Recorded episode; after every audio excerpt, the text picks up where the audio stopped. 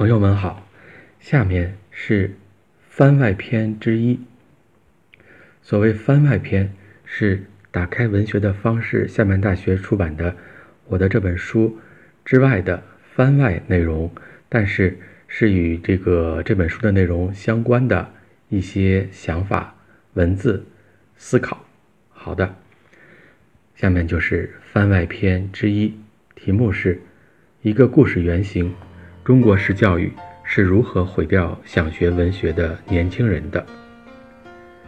这一篇文章，啊，也以各种形式发表过，比如出现在单向街，也就是单向空间的公号推文当中，呃，有很多读者，以及出现在这个共青团中央的刊物《中国青年》的刊载之中，呃，是。以这篇文章的形式和本书中另外的一部分，呃，被编辑合编成了一篇文章。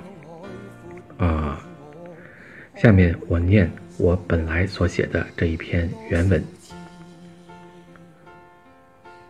我见过太多的文学爱好者青年，资质超群，各科成绩优秀，在高中阶段已经热衷文学，顶住家庭社会的巨大压力。矢志不渝地填报了名校的文学院或中文系，并被录取。他们觉得已经熬过了黑色的高三和高考，从此逃出应试教育的魔爪，终于进入自由天地了。自信自己很有主见头脑，未来掌握在自己手里，相信一份付出一份收获。但在本科刚开始的时候。就被应试教育的毒素所暗暗的伤害，还以为是在吃蜜糖。耶稣在受难前说：“父啊，赦免他们，因为他们所做的，他们不晓得。”路加福音二十二节二十四、三十四，嗯句。这种情况很正常，我们都是如此。青春年少的时候更是。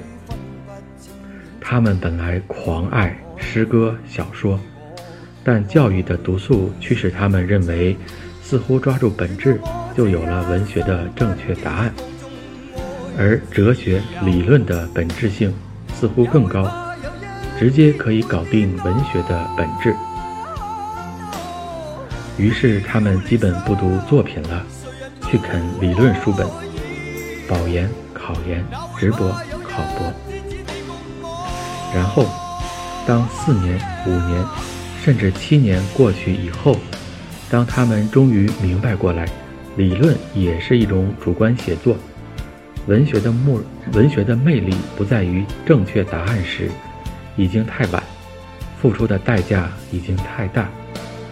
而所谓中国的理论研究，在这样的体制之下，徒有创新的焦虑。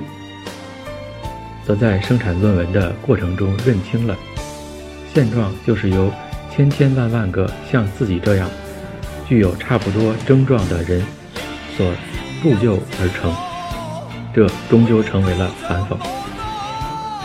这时，精疲力尽的他们，累觉不爱的犯了一个新的错误，就是连文学也不爱，也抛弃了。中国教育的毒素就这样发挥了其诲诲人不倦，其实是毁人不倦的全过程。每一个年轻的新人都是骄傲、自恋、鄙视失败的，不相信我所说的这些话会在自己身上重演。他们因为觉得自己对文学很虔诚。所以就对我这样的丧气话，以表示厌恶的方式来表达这份虔诚，却不曾领会那个说出丧气话的破面自干的我，正是因为一直到了一大把年纪，还仍然保持对文学的虔诚，才能够说出这貌似丧气，其实是最治愈的话。说这话的人，是希望你好。不是希望你坏。再接着说那些骄傲而可爱的年轻人。年轻人就是应该骄傲的，只是他们生错了地方。中国教育的毒素已经被编入了 DNA，自毁程序已经启动，不以人的意志为转移。相信也好，不相信也好，几年后再看吧。如同易卜生剧本《寻鬼》里的梅毒，在一代代的遗传。疗救之一就是自身免疫，这靠的是需要具备一些天生的怀疑、反讽的气质和思维，而没有这种天生免疫的人，会对怀疑和反讽的气质和思维嗤之以鼻，也许要等到很多年后才会明白。又看到豆瓣上一位豆友说的话，是这样说的：虽然我们总说授人以鱼不如授人以渔，但实际上，大部分中国人的思维中，真正想要的似乎就是鱼 （fish）。他们不想知道手段、技术和过程，就直接想要结果，因而市面上的很多文章也就略过论证。直接塞给人一个答案，这又反过来予以强化，以至于许多人阅读就像是在找答案，找不到就嚷，不知道作者想说什么。我觉得是这样的，也正如另一位豆友对上一句话的评论：分析判断的过程虽然是很艰难的。对有一些人或有一些事来说，也是痛苦的，但这是人们必须追求的目标，也是精神上成熟与独立的标志。在人文社科领域，尤其需要独立的判断能力。好，再看看庄子是怎么说的。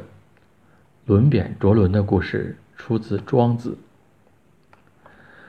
桓公读书于堂上。轮扁着轮于堂下，是追凿而上，问桓公曰：“敢问公之所读者何言也？”公曰：“圣人之言也。”曰：“圣人在乎？”公曰：“已死矣。”曰：“然则君之所读者，古人之糟粕矣夫。”桓公曰：“寡人读书，伦人安得异乎？”有说则可，无说则死。伦贬曰：“臣也以臣之事观之。着轮，徐则干而不固，急则苦而不入。不急，不急不徐。得之手而应之于心，口不能言，有数存焉于其间。臣不能以御臣之子。”臣之子亦不能受之于臣，是以行年七十而老着伦。古之人与其不可传也死矣。然则君之所读者，古人之糟粕亦夫。庄子在两千多年前透彻和大白话到如此的地步，无需我智慧了。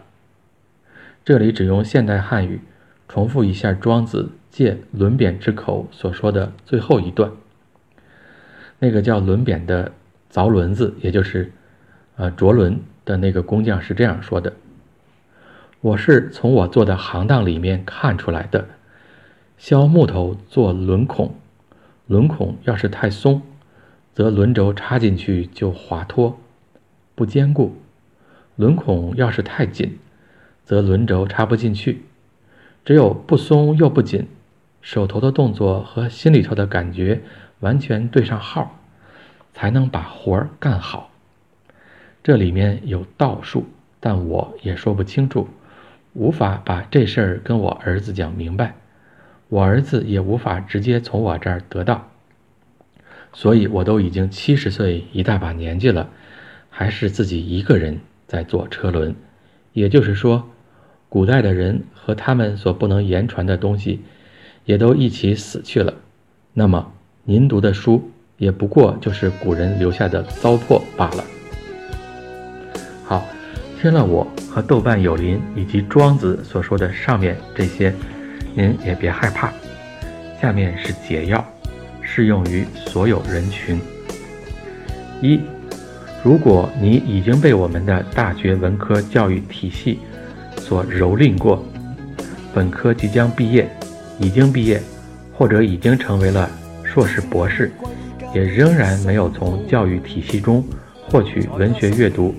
所应该给你的甘甜，那么向你推荐一本新书，《打开文学的方式》，作者就是我本人。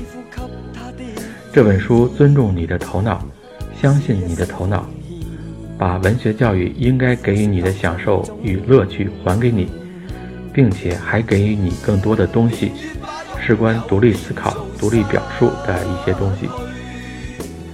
如果你处于黑色高三，正在向往着大学。或者已经考入大学，但还没有被大学所垂表，活泼与朝气尚存，那么也同样推荐你去看我写的这本《打开文学的方式》。这本书本来有个副标题《文学解读讲义》，那么至少在诲人不倦的大学体制里面，这本书会如同一个谦卑而渊博的老仆人。为你守护一片本来应该是自由的原地，会让你对文学仍然有些信心，对自己的阅读和思维的乐趣有些信心。三，如果你本来就是中文系或文学院的，那我就直接对你说出我的一句心里话，一句专家意见，这就是：你们本科大一、大二或大三所上的那门。不管叫文学概论，或文学原理，或文学理论的课，连同课本，都比不上这本书所能给你带来的愉悦、启发和收益。